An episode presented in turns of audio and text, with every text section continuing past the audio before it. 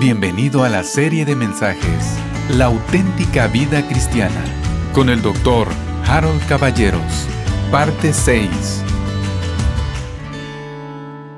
Nos hemos propuesto desde el principio de esta actividad, de, este, de estas reuniones que estamos teniendo, el plantear nosotros una descripción lo más general, pero también lo más concisa, del plan de Dios del plan de Dios a través de su palabra. Y para ello hemos seguido uno de los métodos, yo les hacía ver que hay varios métodos, los estudiosos se han presentado este problema muchísimas veces.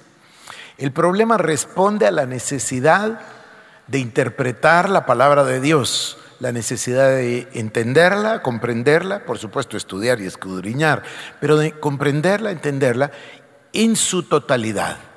Y hay una mala costumbre que he estado enfatizando, que es la de tomar los pasajes fuera de contexto. Cuando se desconoce el propósito de Dios, entonces se puede cometer el error de tomar un pasaje, sacarlo fuera de contexto y se crea esta costumbre verdaderamente mala de que la Biblia puede justificar cualquier cosa cuando se toma de esa manera. Traté de ilustrarlo usando un ejemplo muy, pero muy elemental, muy sencillo, pero creo que también muy claro, que es el ejemplo del rompecabezas. Si tú tienes tres piezas del rompecabezas, puedes imaginar cualquier cosa pero es distinto que cuando la persona toma la caja y en la portada de la caja, recuerdan, viene el rompecabezas armado, entonces ya tenemos una idea, tenemos un panorama, tenemos una noción general y entonces ya sabemos que esas piezas obedecen a un plan. Eso es lo que estamos nosotros tratando de hacer. Estamos elaborando sobre el plan de Dios. Como les decía, hay varios métodos de hacerlo. Ayer mencionamos los templos.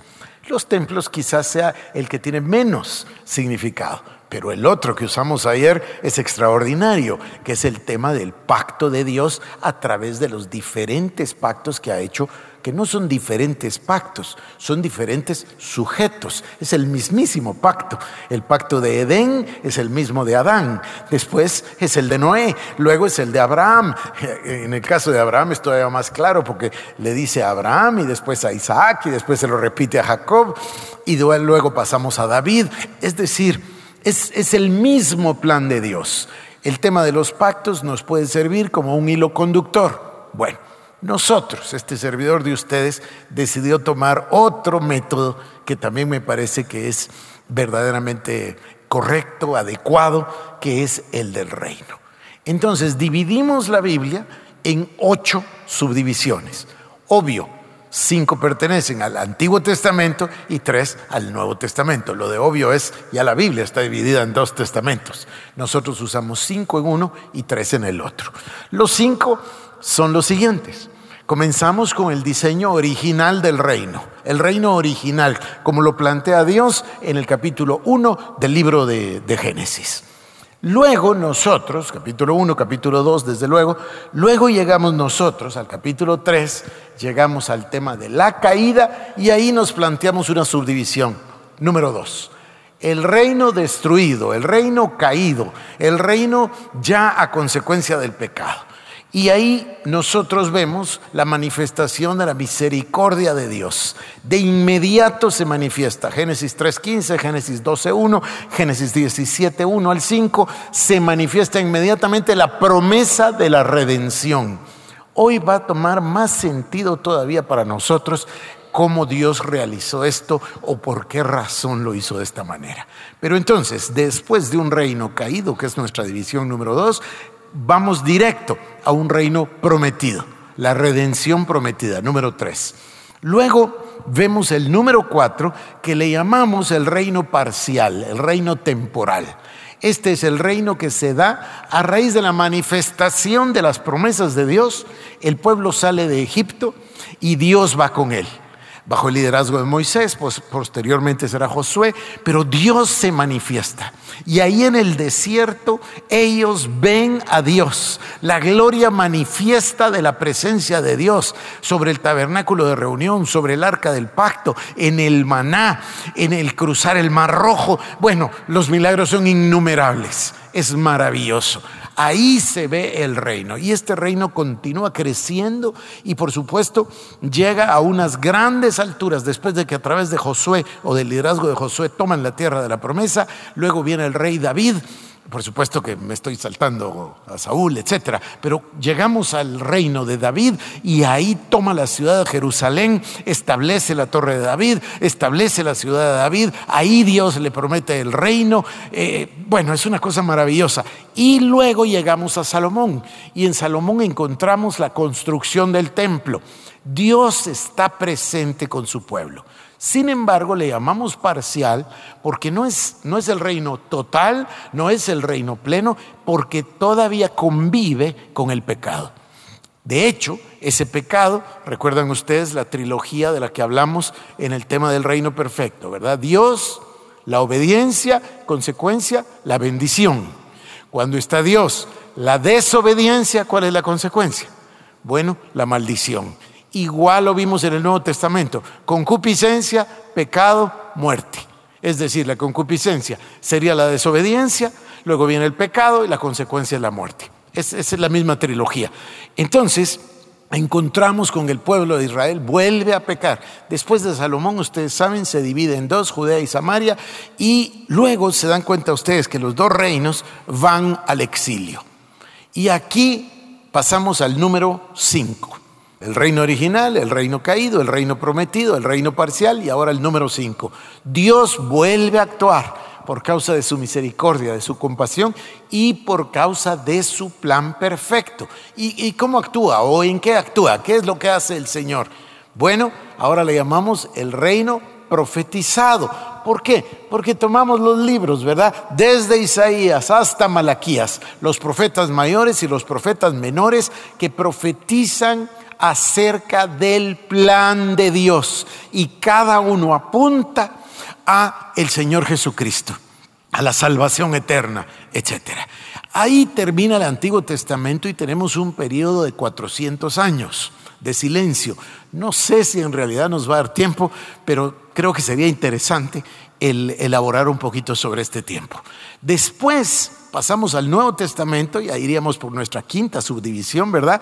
La número cinco es el reino manifiesto, el reino presente, Cristo Jesús. ¿Cómo comienza el Evangelio?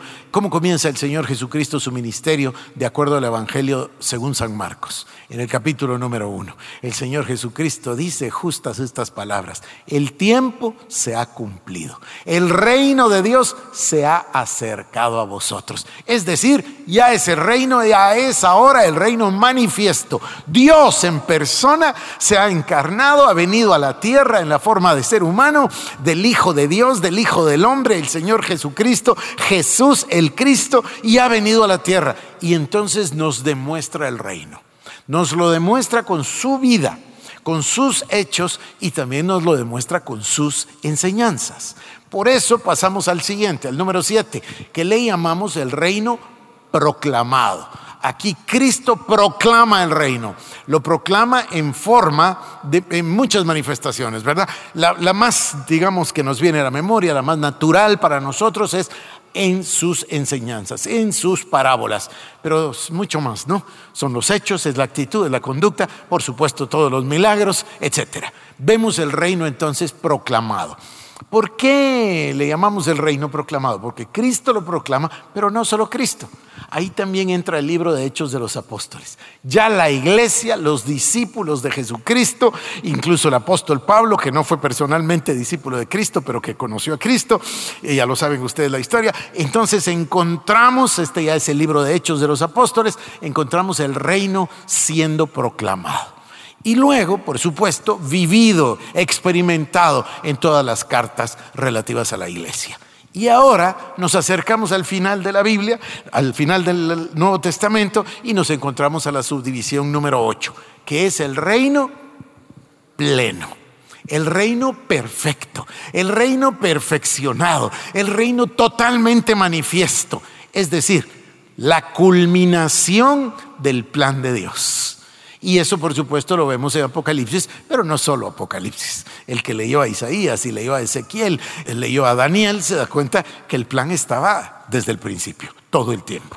Y de eso se trata exactamente, que veamos que es un solo plan, un solo autor, un solo inspirador.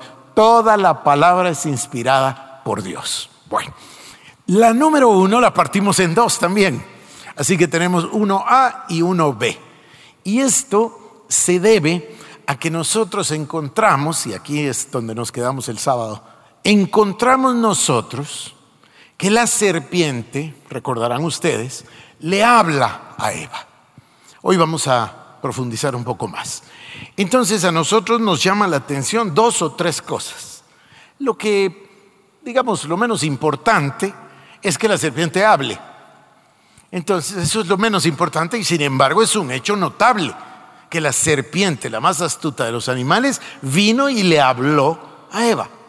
Ahí habrían dos posibilidades, que la serpiente hablara y que como consecuencia de la maldición ya no hablara, pero no, puesto que no se menciona la maldición.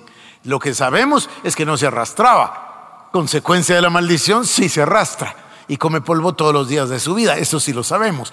Si hablaba, aparentemente no.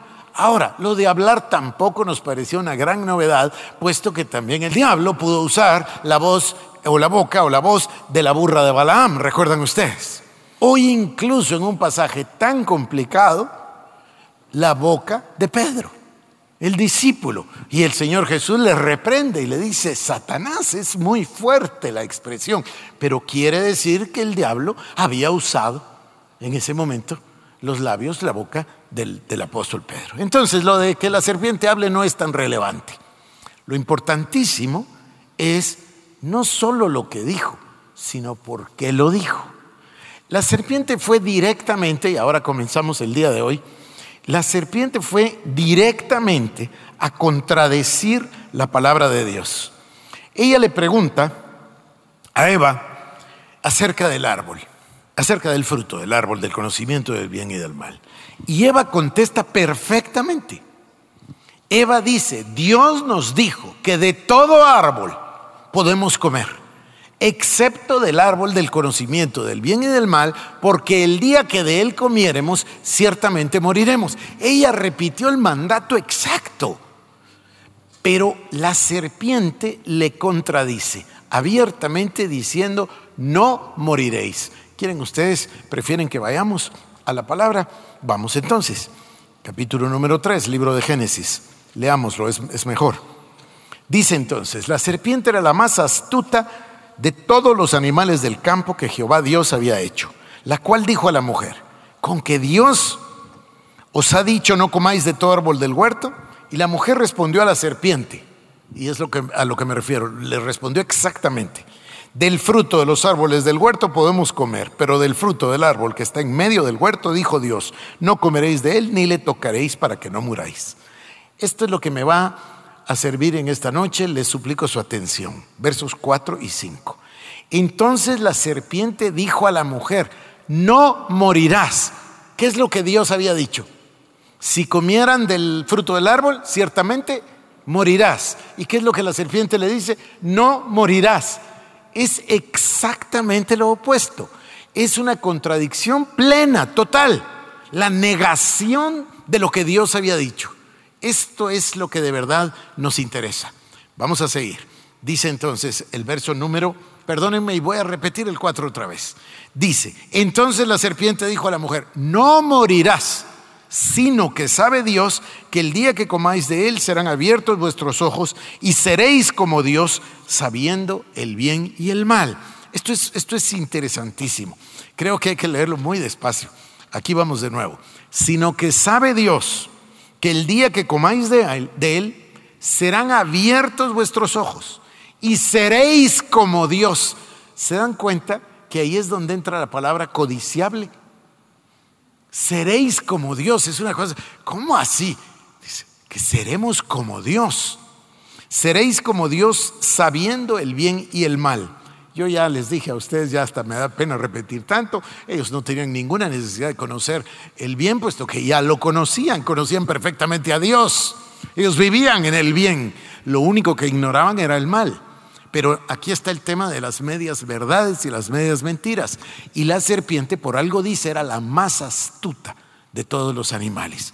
Y entonces siembra la duda, siembra la contradicción, etcétera. No, no es ese mi tema. Solo voy a versos 6 y 7. Y vio la mujer que el árbol era bueno para comer y que era agradable a los ojos y árbol codiciable para alcanzar sabiduría, y tomó de su fruto y comió. Y dio también a su marido, el cual comió así como ella. Entonces fueron abiertos los ojos de ambos y conocieron que estaban desnudos. No, el bien, insisto, ya lo conocían. Bueno, a nosotros lo que nos interesa saber aquí es, fíjense, si la secuencia bíblica fuera natural y la que naturalmente se acepta, entonces se diría de esta manera.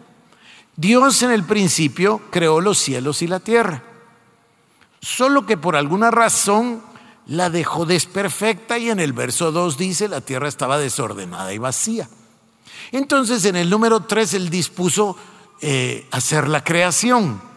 Y, y se acepta entonces que en el 3 dice, entonces el Señor dijo, sea la luz, y ahí parte toda la creación. Pues esto, esto es un gran error. Es un gran error. Porque si ese fuese el relato natural normal, entonces la gran sorpresa sería, ¿de dónde salió la serpiente? ¿Y por qué habla esas cosas? ¿Y por qué contradice a Dios si estamos en un mundo perfecto que Dios acaba de crear hace siete días? O diez días, o lo que fuese, porque no sabemos exactamente cuántos días pasaron del séptimo día, del día de reposo al, al día de la serpiente. Bueno, esto no es la respuesta. Ya ustedes saben mejor que esto, ya avanzamos bastante y le llamamos el gran intervalo, el gran paréntesis. La Biblia nos da testimonio de que entre el versículo 1, a ver, capítulo 1, versículo 1, y el versículo 2 hay un gran intervalo. Dice la palabra, en el principio Dios creó los cielos y la tierra. En el versículo 2, la tierra estaba desordenada y vacía y las tinieblas estaban sobre la faz del abismo. Estoy confundido y todavía no había creado las tinieblas. Las tinieblas vienen más adelante. Y dice que el Espíritu se movía sobre la faz de las aguas. Entonces vuelvo a estar confundido si todavía no ha creado los mares. Se fijan ustedes, la, expansión. Entonces, aquí entre el versículo 1 y el número 2 hay un gran intervalo y aquí es donde nosotros vamos a buscar la respuesta y la vamos a obtener.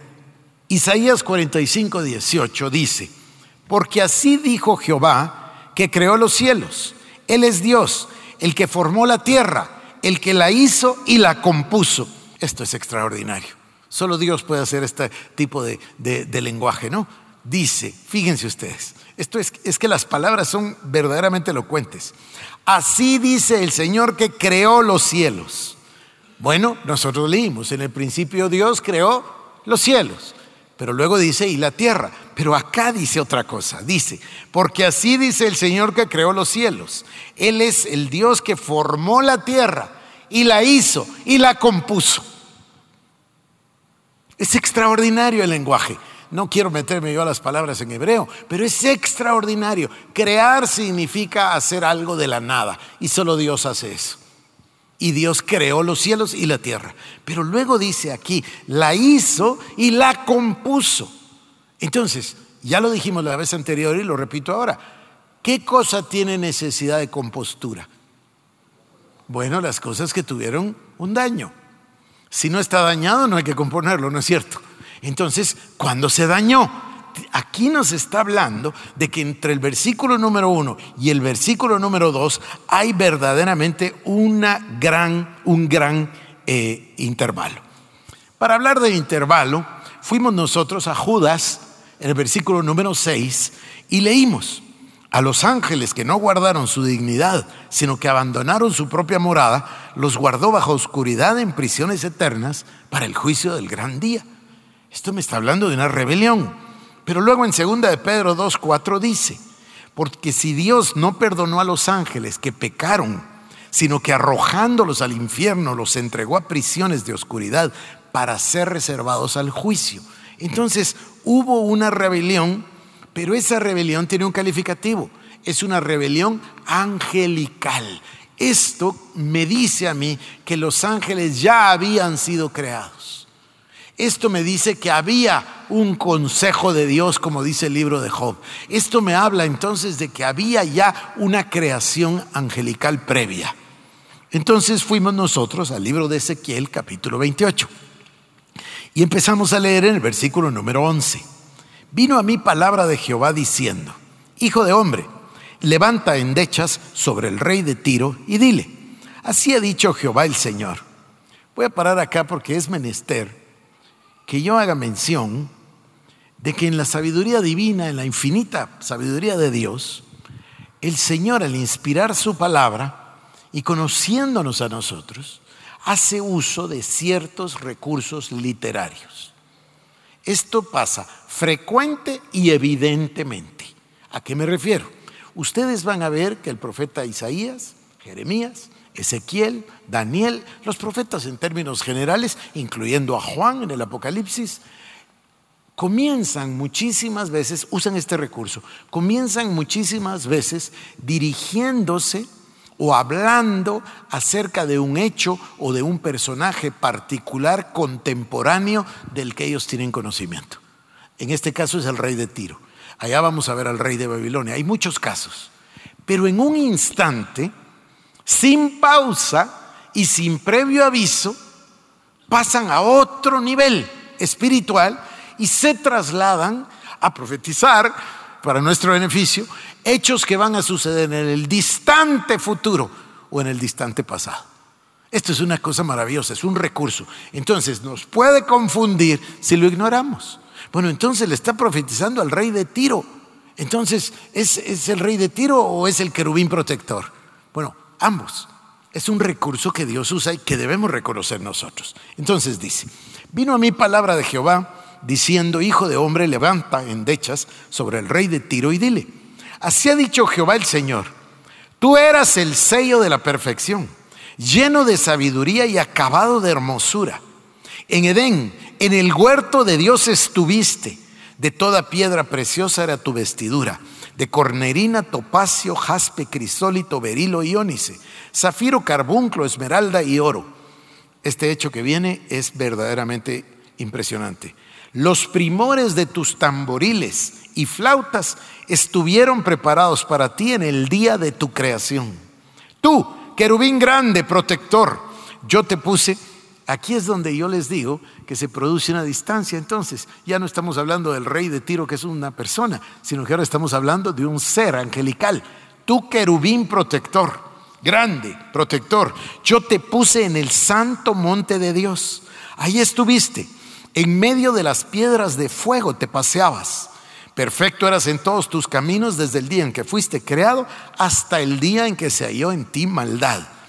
Esto es bien interesante. ¿Se dan cuenta? Cuando nos quieren pintar la idea de que Satanás es el contendiente de Dios, que están en la misma altura y que puede triunfar uno o el otro, esto es una falacia enorme. Aquí se nos explica, y lo voy a repetir en el libro de Job, que es un ser creado. Creado. Creado quiere decir que fue creado por el creador. No es igual a Dios. Es un ser limitado. Es un ser creado. Voy a continuar. Yo te puse en el santo monte de Dios, ahí estuviste, en medio de las piedras de fuego te paseabas, perfecto eras en todos tus caminos desde el día que fuiste creado hasta que se halló en ti maldad. A causa de la multitud de tus contrataciones fuiste lleno de iniquidad y pecaste. Por lo que yo te eché del monte de Dios y te arrojé de entre las piedras de fuego, oh querubín protector.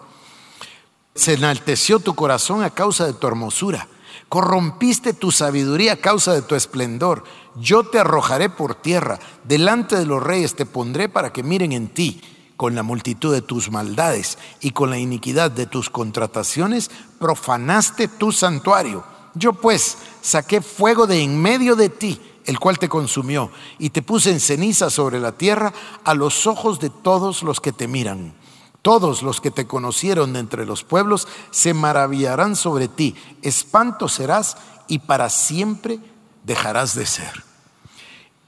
A nosotros nos llama la atención que este ser, que es maravilloso, querubín grande, protector, estuvo en Edén, dice la palabra, en el paraíso, en el jardín. Además expresa que lo puso en el monte santo de Dios. Pero cuando describe el paraíso, cuando describe el monte santo de Dios, nos llama la atención, porque dice que se paseaba por las piedras de fuego. Eso nos llama la atención porque nosotros vemos en la creación que se creó la expansión, el agua, la tierra, que se crearon los árboles, que se crearon las plantas, que se crearon los animales, que se creó el ser humano, pero no encontramos piedras de fuego, no, encontramos este tipo de belleza que es absolutamente mineral. ¿De qué estaba vestido? De cornerina, de topacio, de esmeralda, de oro. Es decir, el reino nos da la impresión de un reino mineral, no un reino como lo conocemos natural o vegetal. Entonces fuimos a Ezequiel capítulo número 28 para ver cómo era este jardín original antes de la recreación. Y ahora ya introdujimos esta palabra entonces, la recreación. Entonces estamos diciendo o afirmando que el capítulo 1 de Génesis, versículo número 2 y 3, en realidad a partir del 2, segunda parte, y comenzando en el 3, es la recreación. O sea, había tinieblas sobre la faz del abismo. La tierra estaba desordenada y vacía. Si leen otra versión, dice en un total caos. Y entonces dice, el espíritu se movía sobre la faz de las aguas y Dios dijo, sea la luz. Ahí tenemos al espíritu, a Dios y el verbo. Y luego comienza entonces lo que denominaríamos nosotros la recreación. Están ustedes muy callados. Ezequiel capítulo número 28. Les voy a llevar a un pasaje para que veamos nosotros, porque estamos pensando cómo era entonces el jardín original antes de la recreación. Voy a ir a Apocalipsis capítulo 21. Dice, Vi un cielo nuevo y una tierra nueva porque el primer cielo y la primera tierra pasaron y el mar ya no existía más. Y yo, Juan, vi la santa ciudad, la nueva Jerusalén, descender del cielo de Dios, dispuesta como una esposa ataviada para su marido. Y oí una gran voz del cielo que decía, He aquí el tabernáculo de Dios con los hombres, y Él morará con ellos, y ellos serán su pueblo, y Dios mismo estará con ellos como su Dios Enjugará Dios toda lágrima de los ojos de ellos, y ya no habrá muerte, ni habrá más llanto, ni clamor, ni dolor, porque las primeras cosas pasaron. Y el que estaba sentado en el trono dijo, He aquí yo hago nuevas todas las cosas. Y me dijo, escribe, porque estas palabras son fieles y verdaderas. Y me dijo, hecho está, yo soy el alfa y la omega, el principio y el fin. Al que tuviere sed, yo le daré gratuitamente de la fuente del agua de la vida. El que venciere heredará todas las cosas, y yo seré su Dios y él será mi hijo. Pero los cobardes e incrédules, los abominables y homicidas, los fornicarios y hechiceros, los idólatras y todos los mentirosos, tendrán su parte en el lago que arde con fuego y azufre, que es la muerte segunda. Vino entonces a mí uno de los siete ángeles que tenía las siete copas llenas de las siete plagas postreras y habló conmigo diciendo, ven acá, yo te mostraré la desposada la esposa del Cordero.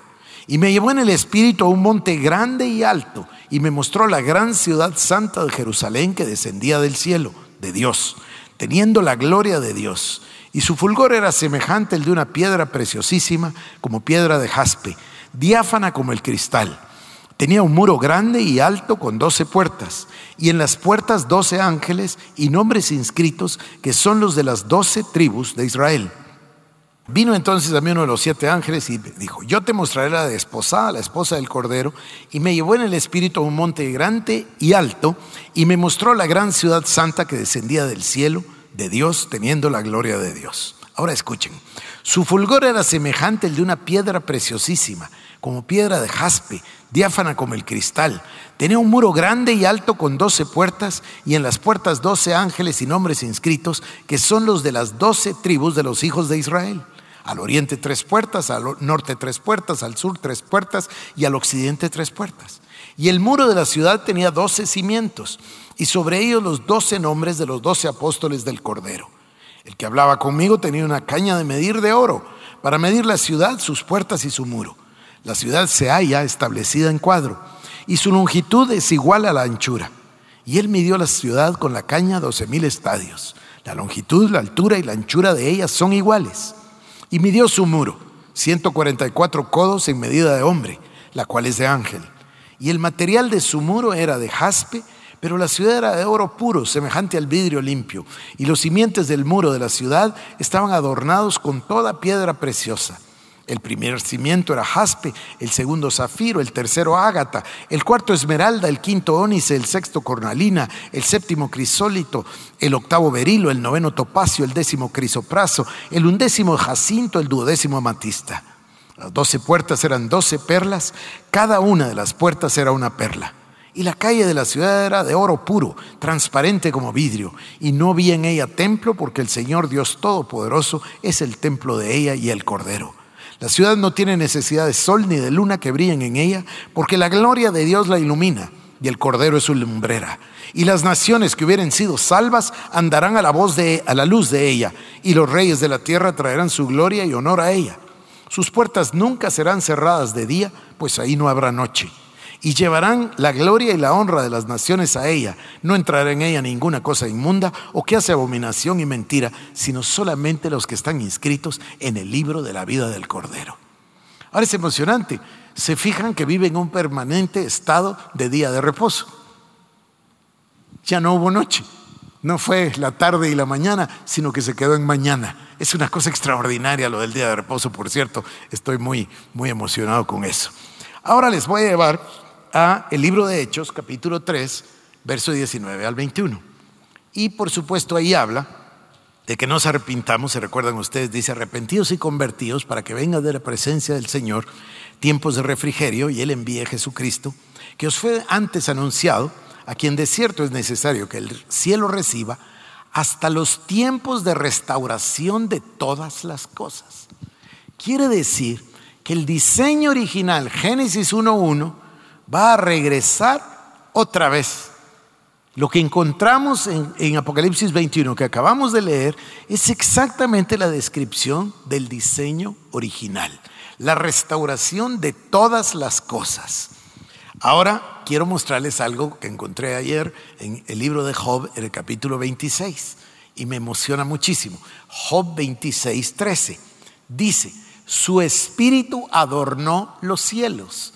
Miren ustedes, Dice la palabra, en el principio Dios creó los cielos y la tierra. Pero luego Juan 1.1 nos dice, y en el principio el verbo era Dios y el verbo era con Dios. Y sin el verbo no se hubiese podido hacer nada de lo que se hizo. Bueno, entonces tenemos al Dios creador, al Hijo creador, pero aquí en Job 26.13 tenemos al Espíritu creador. Dice, el Espíritu adornó los cielos.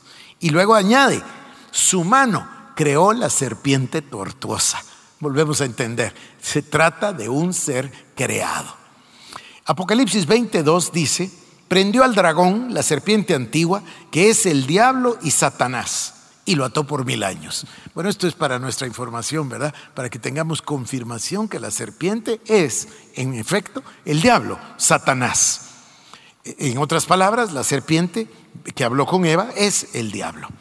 Dice, ahora estoy en Apocalipsis 12, 9, y fue lanzado fuera el gran dragón, la serpiente antigua, que se llama Diablo y Satanás, el cual engaña al mundo entero. Fue arrojado a la tierra y sus ángeles fueron arrojados con él.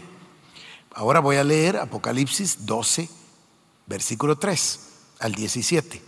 Apareció otra señal en el cielo Aquí un gran dragón escarlata que tenía siete cabezas y diez cuernos, y en sus cabezas siete diademas, y su cola arrastraba la tercera parte de las estrellas del cielo.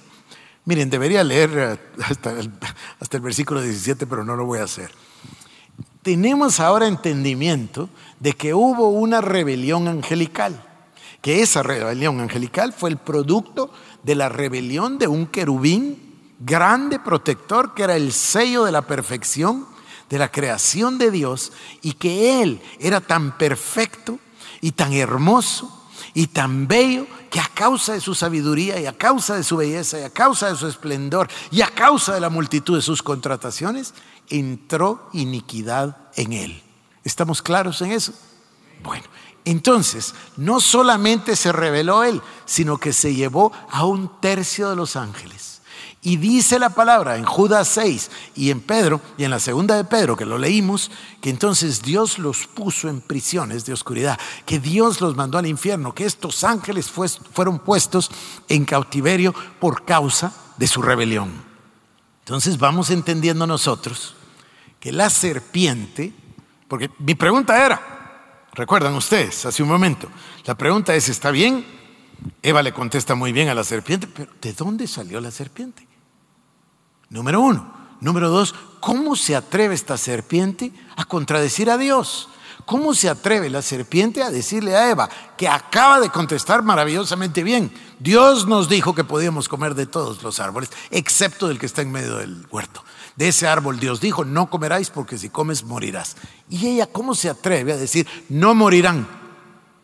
Contradiciendo la palabra de Dios. Bueno, este es en realidad el centro de nuestro mensaje me daría yo por muy bien eh, servido si nosotros comprendiésemos este punto exacto. ¿Qué es lo que pasó? Yo no voy a elaborar, se me, me, recordé que esto ya lo escribí yo en el libro de Victoria en Victoria. No es un comercial, pero ahí lo pueden leer en detalle porque si no me voy a tardar mucho. Lo que sucedió ahí es que a causa de la multitud de sus contrataciones, transacciones, ¿qué tipo de transacciones podía ser? Pues no eran transacciones en oro, ni en plata, ni en diamantes, ni en esmeraldas, puesto que su vestimenta era de eso. Entonces tenía que tratar con aquello que tuviese el mayor valor para la creación, con la moneda de mayor valor de toda la creación. ¿Cuál puede ser la más importante que exista en la creación? Tendríamos que encontrarla en la Biblia, en el Antiguo y en el Nuevo Testamento. Tendríamos que encontrarla en todos los libros de la Biblia. Tendríamos que encontrarla con que está sucediendo aún hoy. ¿Y qué más? Que sigue sucediendo por toda la eternidad. ¿Qué es? La adoración a Dios. Encontramos que Ezequiel nos muestra, Apocalipsis nos muestra, ¿qué es lo que hacen los querubines y los ángeles? Adorar a Dios, santo, santo, santo, eternamente. Entonces, esto estaba pasando desde la creación.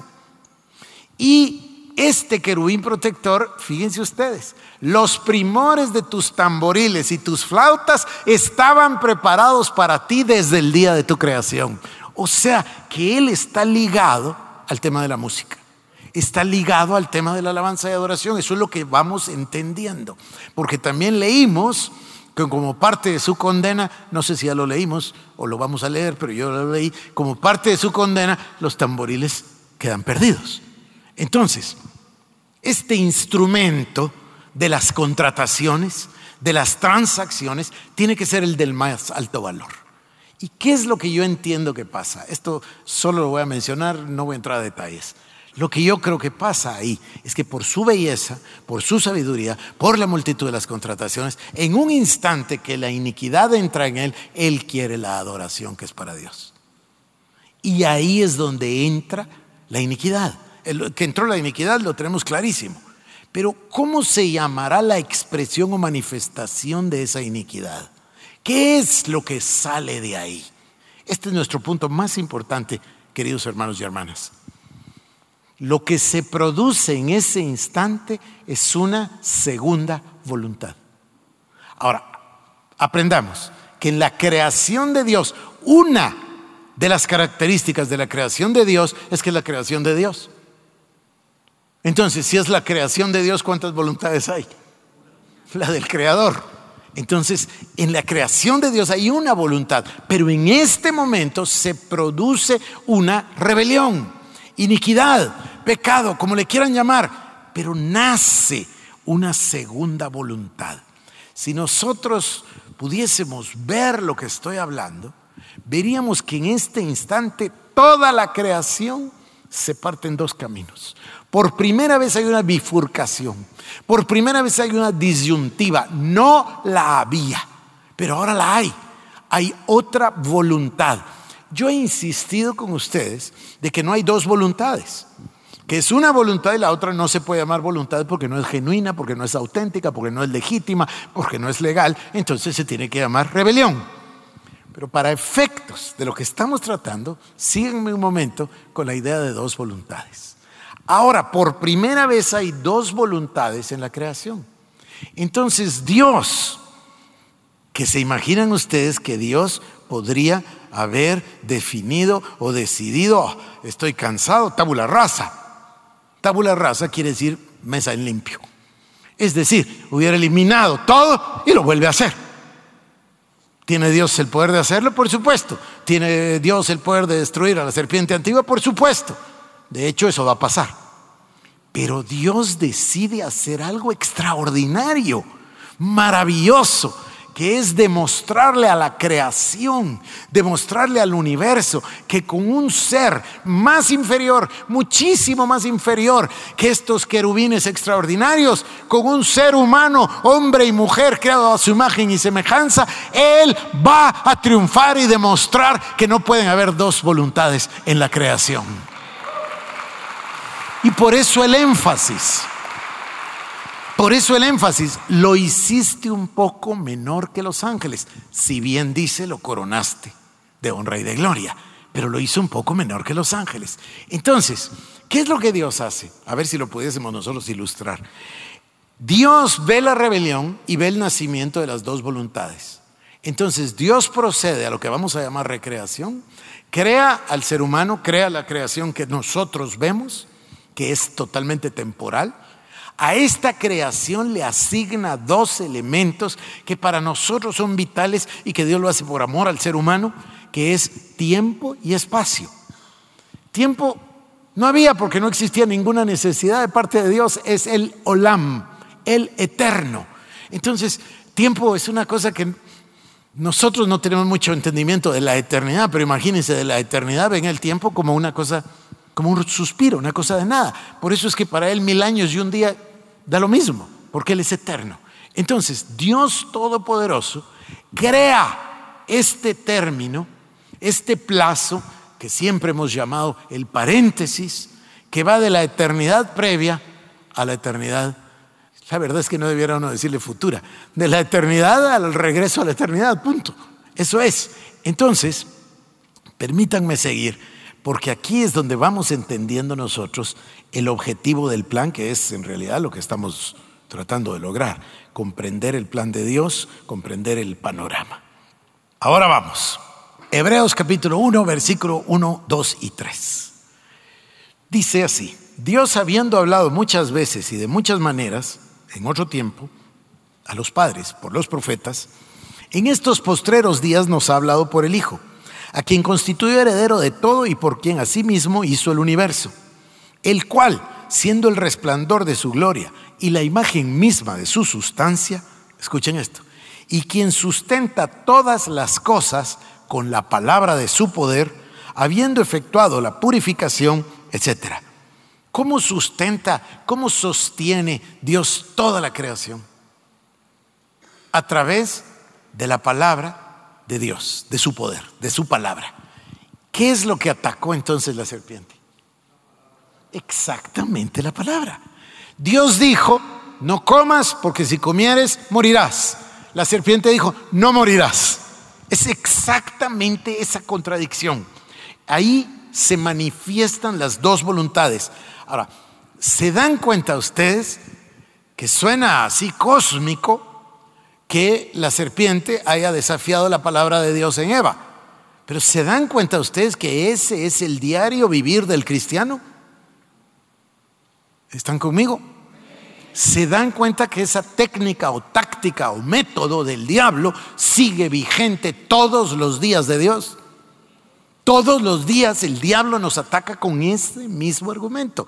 Viene a contradecir la palabra. A veces, no se van a reír, perdón por el irrespeto, a veces no tiene necesidad de contradecir nada porque el pobre creyente no sabe nada. Entonces el diablo le dice verde y el creyente no sabe que la cosa no era verde, simplemente por ignorante. Eso es verdad. Es verdad porque las personas no leen su Biblia, no estudian la Biblia, no escudriñan la palabra. Entonces, yo me imagino, fíjense ustedes, yo tengo 40 años de creyente, el mes pasado, de haberle dado la vida a Cristo y de que Cristo tuviera compasión y misericordia de mí. Pero yo me pongo a pensar, si yo hubiera ido a la iglesia 40 años, por 12 meses son 480, ¿sí? Así es, por cuatro domingos llegamos a 1820. Y si hubiera yo oído la Biblia 1820 horas, asumiendo que las prédicas fueran de una hora y asumiendo que yo pude hacer atención toda la hora, y asumiendo que el predicador predicara la palabra toda la hora, entonces hubiera oído 1820 horas. No me hubieran dado grado ni de bachiller. Creo que para ir al colegio uno pasa más horas. ¿Se dan cuenta? ¿Se dan cuenta que irreal es lo que llamamos iglesia? Esto que llamamos se debería llamar de otro modo. Se debería llamar celebración. Creo que está más bonita la palabra culto, porque se rinde culto a Dios. Servicio, porque se sirve a Dios. Así se debería llamar. Pero decirle iglesia, reducir el concepto de iglesia a una hora a la semana, no tiene ningún sentido. Se, se fijan lo que estoy tratando de decir.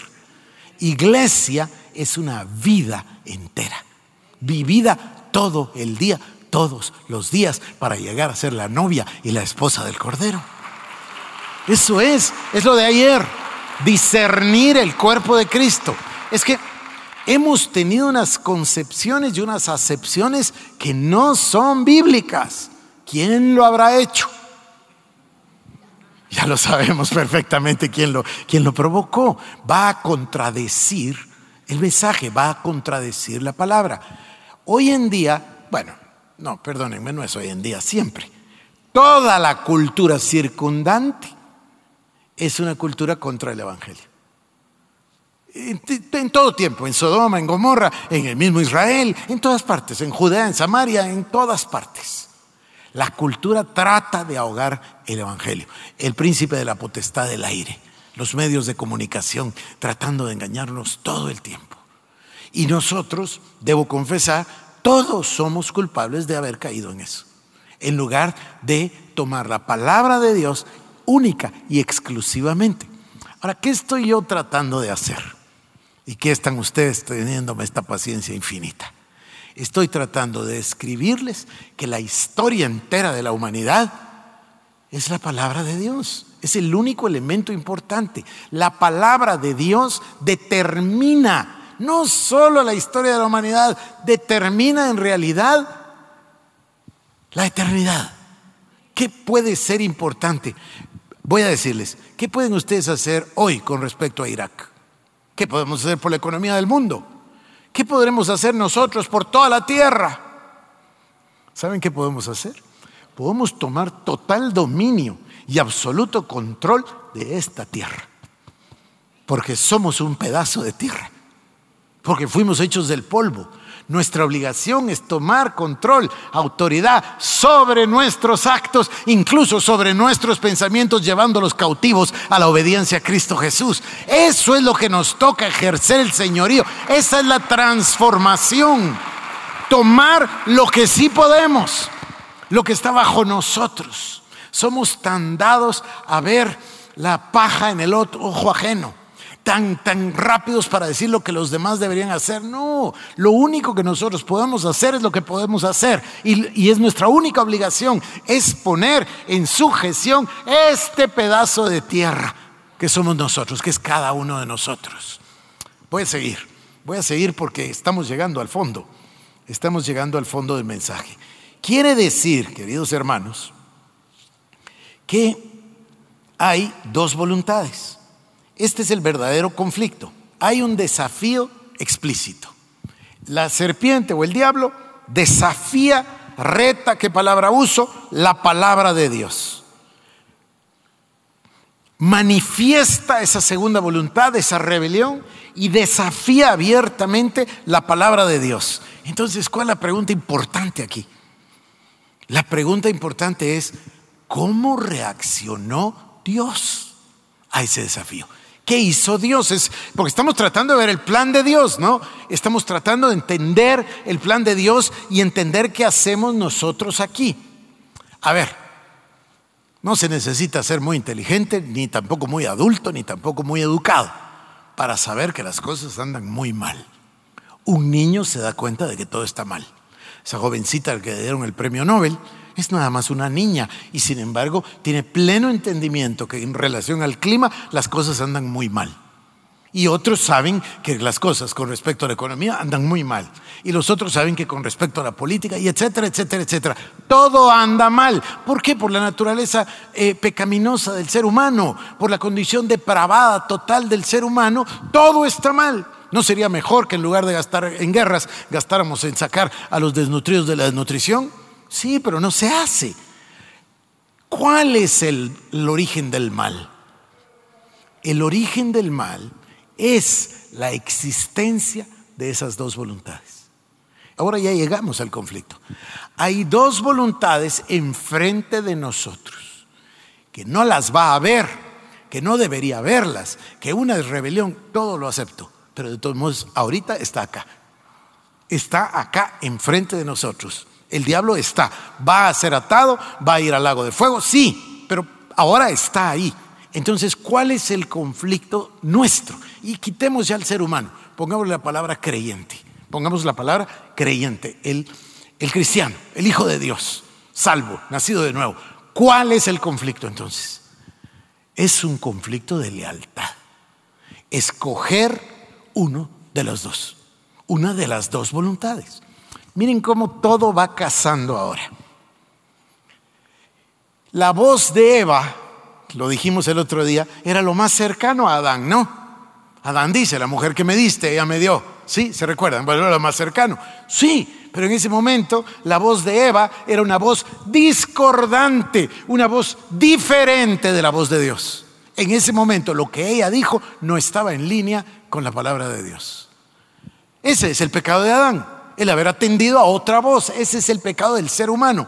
Ahora, ¿cómo le llamamos nosotros a esa voz? Es que miren, si el diablo viniera aquí vestido de rojo, con un tridente y todo, todo, nadie le haría caso. Pero no viene así. Y tampoco es necesariamente la esposa, como en el caso de Eva. Yo no sé por qué se ríen. Yo no sé por qué se ríen. Yo solo estoy citando un ejemplo bíblico. ¿Saben de dónde viene esa voz? La mayoría del tiempo. De adentro. De la naturaleza pecaminosa. Por eso yo por muchos años le llamé el abogadito que todos llevamos dentro. Sí, ¿verdad? Porque nuestra conciencia nos acusa y el abogadito nos, los razonamientos nos defienden y justificamos el pecado. Bueno, ahora vamos a, vayamos por favor a Juan Wesley. ¿Qué dijo Wesley? ¿Cómo definió la santidad? Que a mí me parece tan maravilloso, como el desplazamiento del yo. Quitar al ego, quitar al yo. Esa es la santidad. Pongámoslo ahora en otras palabras porque ya llegamos al punto. ¿Cuál es el conflicto nuestro? Es decidir un asunto de lealtad. ¿A cuál de las dos voluntades vamos nosotros a seguir? Eso es lo que queremos hacer. Entonces, tenemos que decidir a cuál de las dos voluntades nosotros vamos a, a atender. Y para poder hacerlo, nosotros le entregamos la vida a Cristo. Nacimos de nuevo, pero todos los días hay un vivir. Juan Wesley lo razonó, lo comprendió y le llamó un proceso de santificación. Otras personas le han llamado de otra manera. Pablo le llamó de esta forma. Pablo dijo que hay una naturaleza pecaminosa en el ser humano que solo muere con la cruz del Calvario tenemos que entender cómo se da el proceso de la cruz del Calvario. Pero antes de esto, queridos hermanos, déjenme llevarlos a un, a un punto. Aquí hay algo que va a definirlo todo en estos últimos minutos. Jesucristo vino a la tierra, Cristo se hizo hombre, Jesús, y dice la palabra que fue tentado por el diablo. ¿Es verdad? Bueno, entonces vamos a verlo. Mateo capítulo número 6. Vamos nosotros a ver cómo actuó el enemigo, porque queremos entender cómo actúa con nosotros. Voy a ir a Lucas capítulo 4 de primero y después a, Mateo. Veamos Lucas 4. En la narración de la tentación de Cristo, el Espíritu Santo usa una secuencia de palabras que revela claramente las intenciones de Satanás y su batalla por la voluntad de los hombres. Oigamos, Lucas capítulo 4, versículos 1 al 7. Evangelio según San Lucas. Jesús, lleno del Espíritu Santo, volvió del Jordán y fue llevado por el Espíritu al desierto por 40 días. Y era tentado por el diablo. O sea, más claro no puede estar. Y no comió nada en aquellos días pasados los cuales tuvo hambre. Entonces el diablo le dijo, si eres hijo de Dios, di a esta piedra que se convierta en pan. Jesús respondiendo le dijo, escrito está, no solo de pan vivirá el hombre, sino de toda palabra de Dios.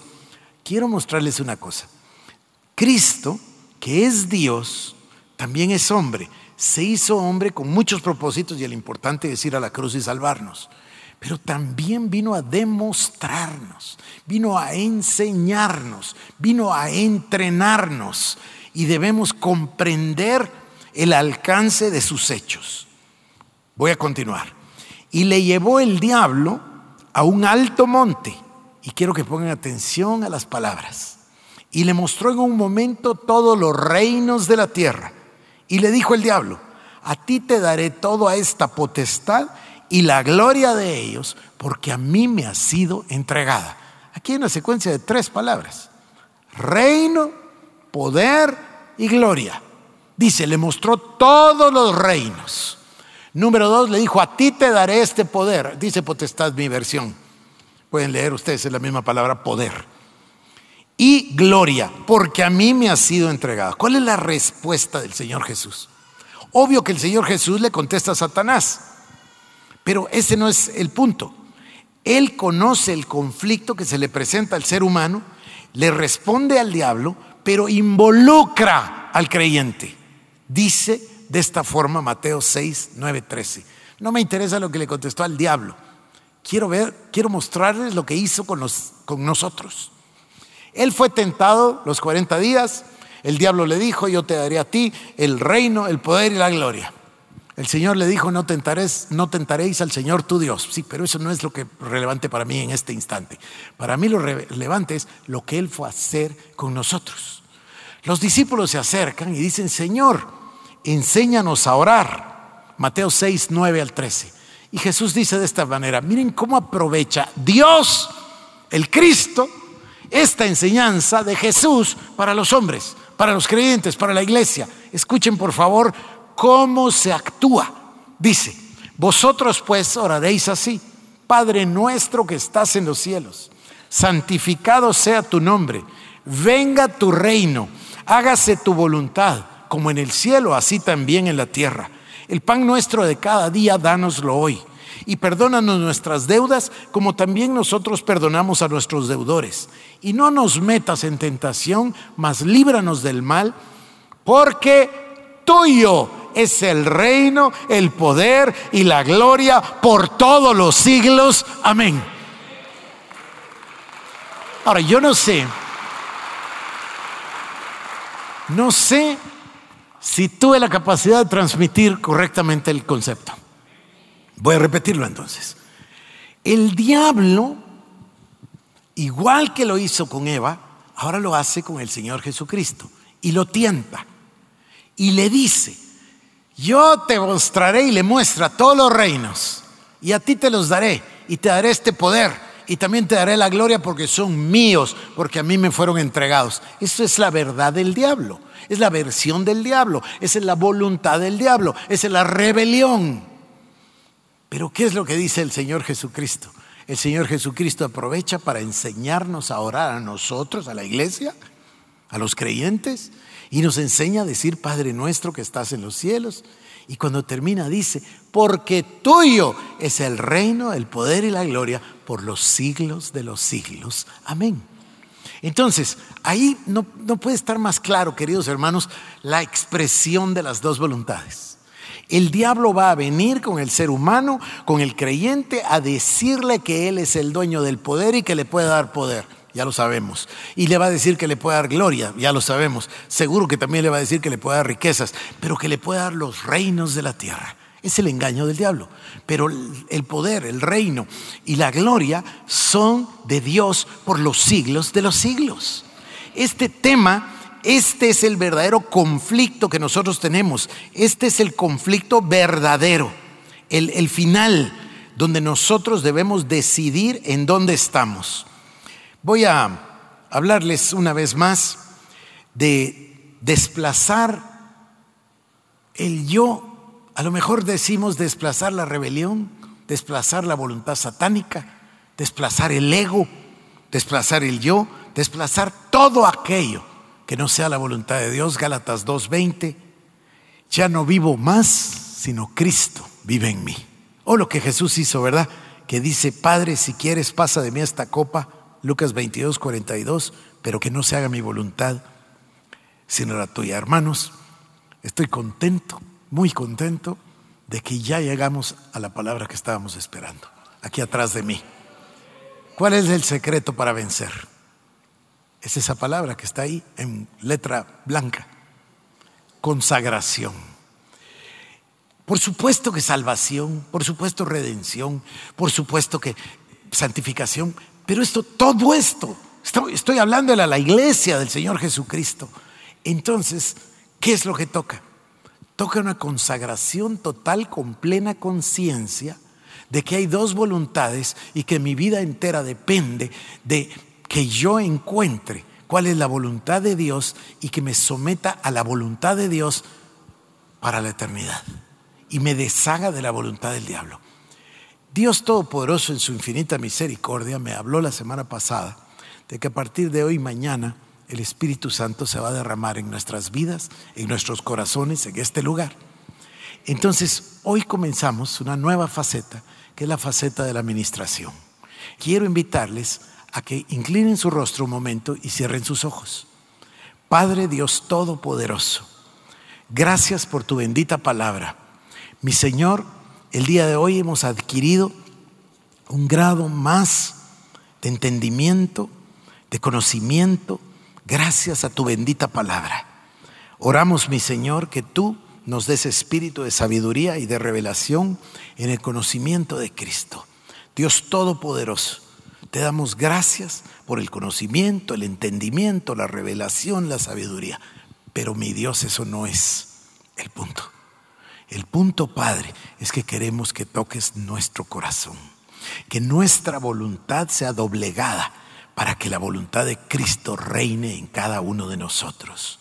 Entonces voy a invitar al que quiera venir al altar, al que quiera venir a derramar su alma y su corazón al altar, el que quiera venir con Dios, el que quiera vivir una vida de consagración, el que quiera hacer un pacto, póngale la palabra que quiera, pero con plena conciencia le invito a venir al altar, a reconocer el señorío de Cristo y la voluntad de Dios sobre nuestras vidas en el nombre de Jesús. Padre, te alabamos, te adoramos, te bendecimos, mi Señor. Dios Todopoderoso, oro, mi Dios, que obres milagros, Señor, en medio de nosotros. Que las vidas rendidas, mi Dios, sean tomadas por ti. Mi Señor, ungidos por ti.